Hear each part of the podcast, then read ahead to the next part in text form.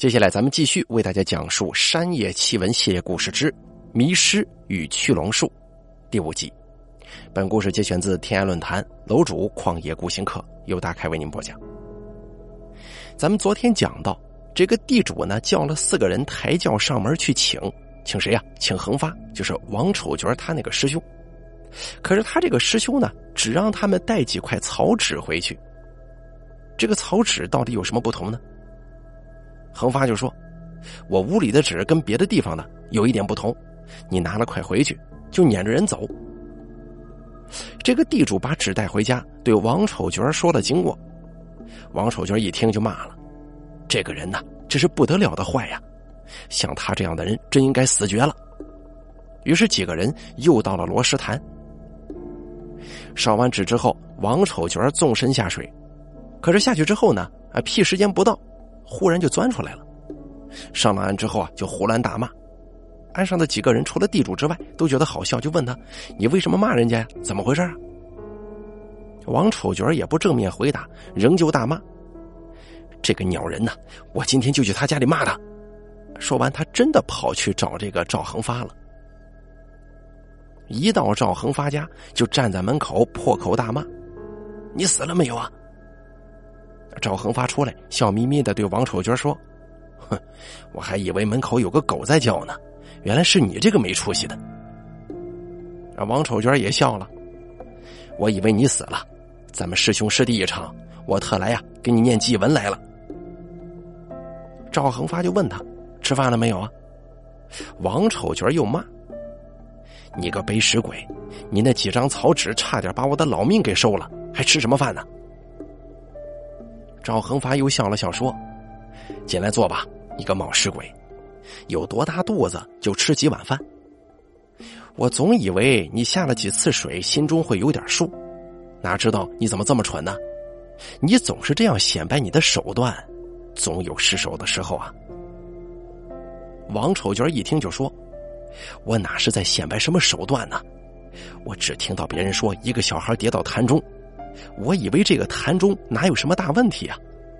我先吃了人家一顿饭，哪晓得这个潭这么邪性。赵恒发就说：“我是这一路的人，我还不知道那个罗石潭的厉害呀。你是下过水的，那里得有八丈深，差不多吧？”王丑娟就说：“差不多，就八丈的样子。”赵恒发顿了顿，又说：“这潭底下呀。”就是摆的两个八仙桌的样子是吧？朝相反的方向有个石洞，对不对？王丑娟就说：“没错，那个石洞我还进去了。”赵恒发又说：“沿石洞上一段有一个不得了的大场面，就是面积很大，有两间屋。不晓得怎么了，这洞里又没蜡烛又没灯盏，但就是什么都看得清清楚楚。第一间里头，这桌子呀、床呀什么都有，还有一个梳妆台。”有人还在屋里烧了火，是不是？王丑角就说：“没错，我还在那拆了一块床板呢。”赵恒发又问：“那第二间房你找到了吗？”王丑角说：“我到了，没进去。我第一次下水，看见下头有个洞，总觉得那个小孩就在洞里。之后呢，我看到两间房，觉得有古怪，也不知道是怎么回事。那会儿不晓得害怕呀。”就钻到了第一间看了一下，打算去第二间的时候，心中突然砰砰直响，一下起了疑心了。我就先在窗子上看了一下，我就看见那个小孩就困在这个屋里当中，有一条蛇，也没多大，只有一根挑东西的细竹竿这么粗，盘在这个人身上，呼呼的叫，做鬼声啊。这蛇更大的我都看过，不知道是碰见鬼了还是怎么，我总觉得这条蛇呀。特别吓人，我一看他全身都发冷，吓得不得了，我就慌不择路的跑出来了。赵恒发吐了口痰说：“怎么样，怕了吧？你知道那个洞通向哪里吗？”王丑角说：“下头啊，不变方向，我怎么知道通到哪儿啊？”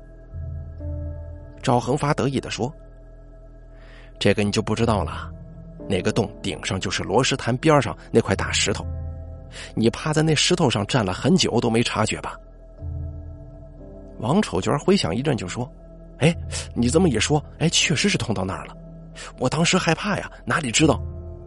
我一上来就有一个背尸鬼，他讽刺我。我这个人呢，就是经不起别人激我。我摸个胆来，又小心翼翼的钻到下头，拿了把灰拆了块床板上来的。赵恒发说：“你是狗肉吃多了，长了个狗胆子吧？”王丑角有点激动的说：“你这个死绝户，又要人家带几块纸来，我认为这纸烧了，那蛇会跑掉。我哪知道进去一看不得了，命差一点没了。那条蛇你知道有多大吗？我绝不骗人，真的有水桶那么粗啊！我往门窗上一看，那蛇陡然一下竖了起来，我胆都吓碎了。”要不是我这人稳重，先在外头看了一下，要当时真是一脑壳钻进那个屋里去，命还有吗？赵恒发哈哈笑了，你放一万个心吧，我嘴巴上是巴不得你早点去死，心里还是怕你死的。烧了我那纸啊，他就要现真身了。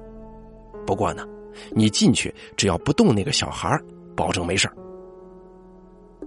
王丑角有点害怕了，就说。这么一个地方，怎么藏了这么一条大蛇呀？赵恒发就说：“什么一条啊？那里有一双。洞里的这条是母的，它的脾气非常暴躁。这人碍着它一下，它就得要人家的命。它怎么躲到这洞里呢？因为它见不得天，一出来就会有雷公收它。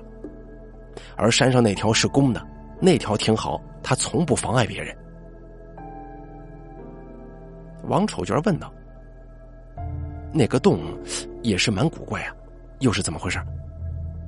赵恒发摇了摇头说：“这个我也不知道，只听师傅说起过，说罗什潭那一带山的灵气都聚集在洞里，什么东西在里面都能保得千千万万年呢。在里面做出房间的人恐怕蛮有手艺的，有什么用，这就没人知道了。”王丑娟想了想问。师兄啊，现如今这事儿，你说该怎么办呢？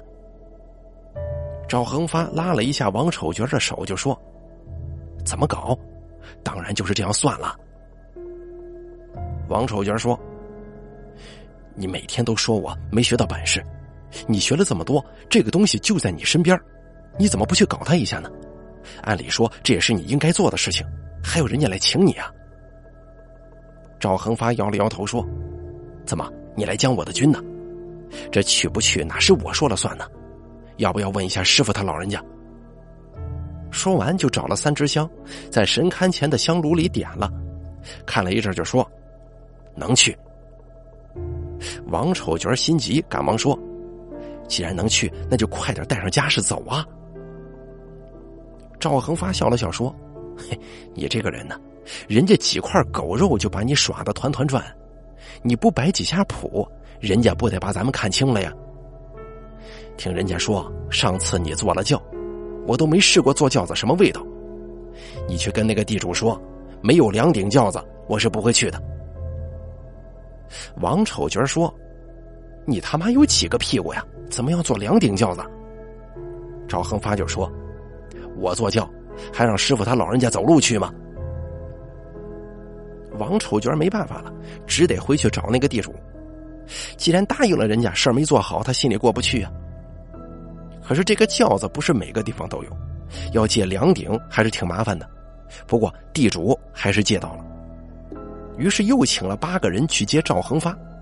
要知道，父母为儿女那是不计代价的。这一路上啊，断断续续有人问几个抬轿的：“你们这抬了轿去接谁呀？”抬轿的就说：“哎，今天有个新鲜事儿，人家派了轿去抬个猪来。”等抬轿的到了赵恒发家，这个恒发呢也不推辞，先抱了个坛子往轿子里一放，然后对坛子说：“师傅，今天就请您坐一下轿子。”几个抬轿的其中有一个人就问：“这是什么狗卵子东西啊？”赵恒发笑了笑说：“哎，你们可别乱说话啊。”说完，就大摇大摆的上了另一张轿子。几个抬坛子的人都高兴的说：“哎，今天找了一个轻快事啊！要是去抬那个人，真的得累死。”可是走了不到两里路，抬坛子的人就觉得不对劲了。这个横发抱着坛子轻飘飘的，可是他们几个呢，开始也觉得这个坛子挺轻，可谁知道怎么这个坛子后来越抬越重呢？比抬死人还苦。大家还记不记得那个出发的时候问这是个什么卵东西的那一位吗？那个抬轿子的轿夫更是压得嗷嗷乱叫，还喊呢：“有鬼，有鬼！就是一坛金子也没这么沉嘛。”又坚持走了两三里路，这都吃不消了呀，累，只能放下轿子喘气。有个懂行的人就掀开帘子，对里边说：“这位师傅，刚才某某啊，他乱说话，您可别见怪啊。我们也是受了人家所托，您老人家别戏弄我们了。”说完做了三个揖。另外三个也跟着做了揖，纷纷说：“莫见怪，莫见怪。”说完之后，一起轿完全没分量了，仿佛是有个人把轿子给提起来了，扛在肩上，完全没有着力的那种分量感。几个人觉得很奇怪呀，但是都不敢说话，为什么呀？怕说错话，都扯起辫子往回赶。这边还有一个小插曲，轿子进了地主那个村。有个人看见抬坛子的几个人走得快，就开玩笑的说：“哟，你这轿上抬的猪也没多大呀。”话还没说完呢，轿子里突然冒出一缕烟，直奔那个开玩笑的人。这个开玩笑的人只听“啪”的一声，感觉有人狠狠扇了他一个耳光，打得他是眼冒金星啊！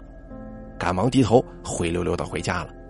可是脸上显出了五个手指印过了半个月才消了。恒发这个人呢，在世上只有三个人跟他有话说，一个是王丑娟，还有两个我就不大清楚了。平常做完事都是躲在家中，不知道在里面忙什么。他这个人呢，身上脏的不得了，何况家里呢？据到过他家的人说，那简直是没有下脚的地方，因此平常没有人到他家串门。有人呢善意的提醒他，应该把家里搞得干净一点，可是他却反驳说。人家说：“贫在闹市无近邻，富在深山有远亲。唯独我在世上孤孤独独的一个，穷是一个人，富也是一个人，干净是一个人，邋遢也是一个人。别人不登我的门，我也不去别人家屋，就这么地吧。”哎，让人哑口无言。在以前农村啊，一家有事儿，周边的人家都会主动去帮忙，唯独这个赵恒发。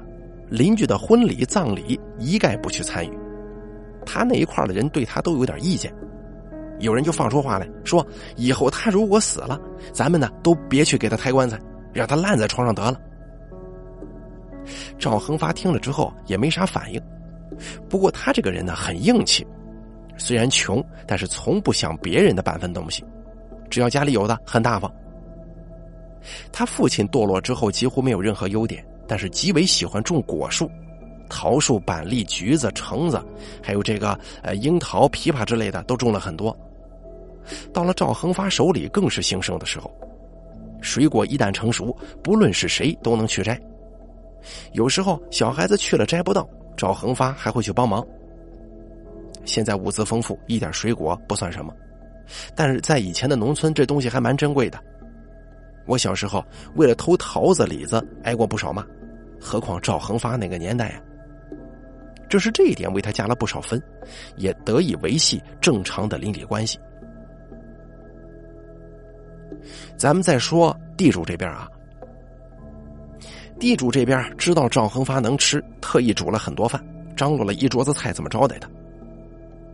赵恒发一看就发话了：“你这个事儿啊，我可不敢给你打保票，我能办成。这饭我不敢吃。”人家都劝他。过年时节了，谁过来不得多做两碗菜呀？赵师傅，事儿办不办得成？您先别说这个饭，您该吃还是吃。吃完饭，一群人就在地主家聊天。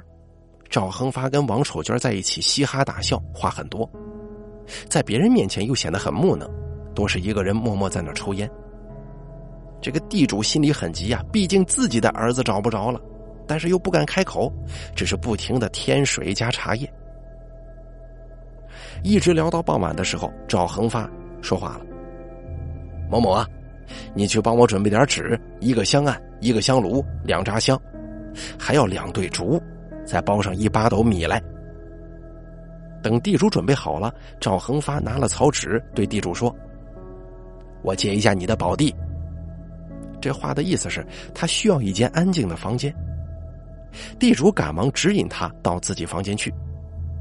赵恒发对王丑角说：“快去把我的家伙拿来。”两个人一进房间就关了门。过了一阵子，才抱了用朱砂写满了字的草纸出来。这个时候，地主就问赵恒发：“哎，赵师傅，我们还要去吗？”赵恒发说：“要去的，你带一下路，可千万别走到人多的地方去啊。”于是呢，地主叫了本家几个年长的，一起绕小路到了罗石潭这个地方。一群人刚到，就听见潭里的鱼噗噗响，到处乱跳。几个老人心中就想：哟，这个赵恒发恐怕还真有点本事，这鱼都怕他呀。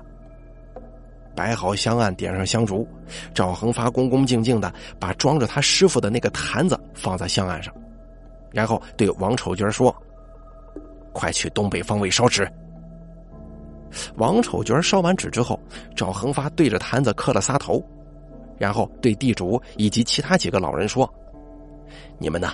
都回避一下。人都是有好奇心的，地主他们几个人找到了能清楚的看到香案的地方之后，蹲了下来。赵恒发也没反对。等他们蹲好，赵恒发对着王丑角说：“快摆家伙。”王丑角顿了一下，就说：“这这个师傅他老人家没教我呀。”赵恒发有点不相信，就说：“这个你都不懂，你怎么还到处去显摆你的本事呢？”于是又对着坛子做了三个揖，说道：“师傅神通传元久，家事样样都顺手。”念完之后，拿起一包袱米，对着东南西北敬了敬，又对着坛子一小会儿，高声念道：“米谷大似天，没事的快闪边。”念完之后，恭恭敬敬的把米放到了香案上，最后又捧了一盒朱砂，同样的动作念道。朱砂红似火，没事的赶快躲。念完之后摆上香案，接下来拿了个鱼叉，念道：“鱼叉四个尺，水鬼见了要下跪。”又拿了一副甩网，念道：“甩网万万结，龙王见了心戳格。”啊，应该是这么读啊。最后拿了一叠符，念道：“师傅师公都在天，道义流传万万年。”所有家事摆完之后，对着坛子又跪了三跪，起来对王丑角说：“是你下水还是我下水呀？”王丑角笑了笑说：“你这样说还不是要我去下水吗？怪我本事没学精啊，只得跟你摇一下旗，做点苦力了。”赵恒发抓了把米，对着王丑角说：“跪下接米。”王丑角就赶快跪下了，张开两掌。赵恒发呢，把手中的米就放到了王丑角的手中，就说：“抓紧了，见到了东西丢他身上去。”王丑角有点害怕，就说：“师兄啊，你这东西灵不灵啊？这种事可开不得玩笑啊。”赵恒发就说：“就你事儿多。”说完之后，对着坛子作了个揖：“师傅，啊我这位师弟也算是传了你的本事的，您眼珠子可得放光点啊。”过了一阵，赵恒发看了看水面，说道：“差不多了。”抓起一把米，望风就往这个罗石潭这么一撒，开路。又抓了朱砂一撒，对着王丑角大声喊：“下水！”王丑角想也没想，纵身一跳。地主他们几个人听到这水中的鱼又窜起来了，都忍不住站起来看。赵恒发头也没回，大声喊道：“有什么好看的？快蹲下！”说完之后，潭里的鱼也没有响声了。过了好一阵儿，仍旧没动静。赵恒发对地主他们几个人说：“赶快喊一下魂，就是把死者的魂魄喊回家。”这一下子又触动了地主，上去就哭了：“我的宝啊，你快点回来呀！”其他几个人也纷纷按照辈分喊侄子呀、孙子呀，哎，这么叫。几个人叫了一会儿，突然之间，就看到罗石潭的水就像是沸腾了似的，搅个不停。赵恒发大吃一惊，对地主他们喊：“别出声了！”抄起香案上的鱼叉，对着罗石潭高高的举了起来。潭里的水渐渐平静了一些，突然砰的一声，一个盆碗这么大的火球从香案上的坛子里腾空而起，直落坛中。一入水，轰的一声就炸开了，坛中溅起来一两丈的水花，而地主他们几个人早就吓得一屁股坐地上了。赵恒发把手中的鱼叉狠狠的扔向潭中，大叫一声：“你出来试试！”潭里的水还没平静，王丑娟就钻了出来，一沉一浮的，就对赵恒发大声喊：“快来救命啊！”地主他们几个人赶忙围了过来。王丑娟一上岸，吐得哇哇叫，瑟瑟发抖啊！今天要不是师傅他老人家帮我挡了一下，明天你可就得来给我收尸了。赵恒发赶紧问他：“怎么，你吃不住吗？”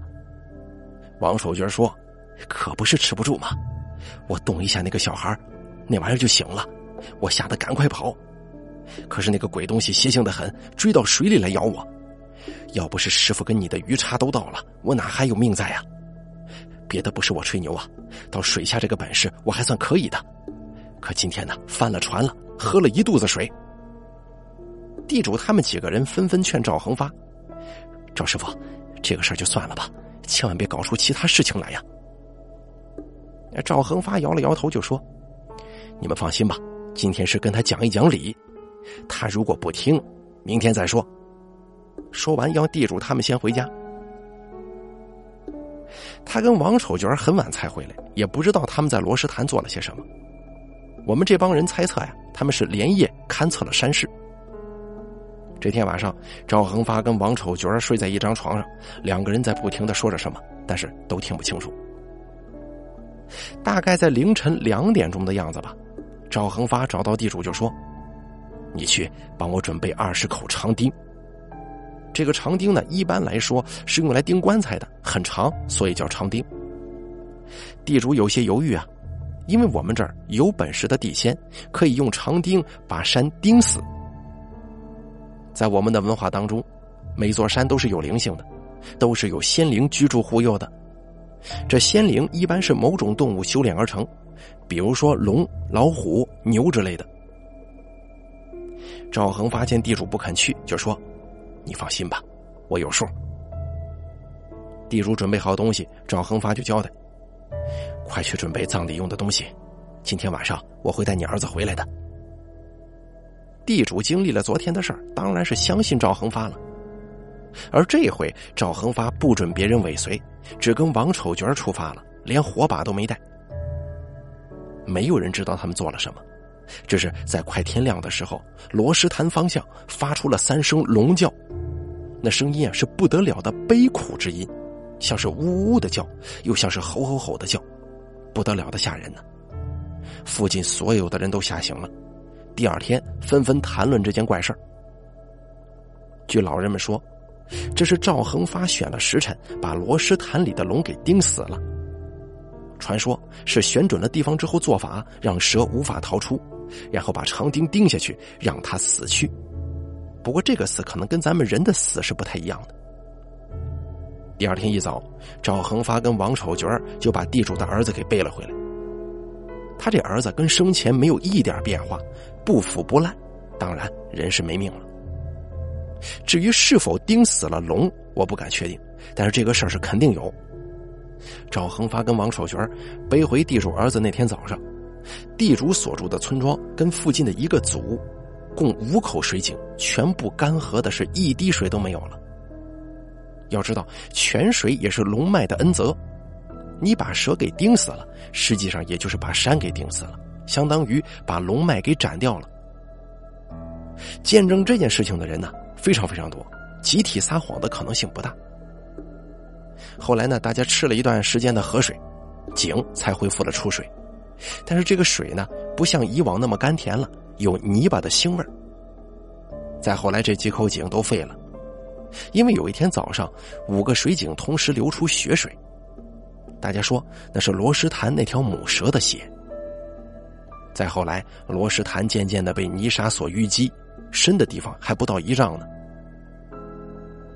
还有一个传说，说是赵恒发跟王丑角钉死罗石潭那条母蛇的时候，山上那条公蛇不肯，钻了出来。要来助威，赵恒发对他说：“你斗不赢我的。你没作恶，我不动你。你开春就得走，如果你不走，我就把你命收了。赵恒发说完，公蛇就爬走了。那年开春啊，地主那个地方，所有人家的田都犁了第一遍。一天早上，大家发现有一条痕迹从村中央的田中穿过，两尺来宽，三四寸深，有鳞片划过的印记。痕迹一直可以寻到地主家村后的一座山上，然后就消失了。我们那人都说呀，那是山上的公蛇走了，而那个痕迹几乎可以百分之百排除是人为恶作剧。这蛇长到水桶这么粗，得修炼多少年？当然了，林冉除外啊。罗斯坦这条母蛇，按我们那里的说法是已经成了龙，但为什么不护佑一方水土，享受世人香火，却危害一方，实在令人费解。如果真是被赵恒发盯死了，那么这个是他的命，还是他的运呢？好了，迷失和驱龙术第五集部分咱们就说到这儿了，感谢您的收听。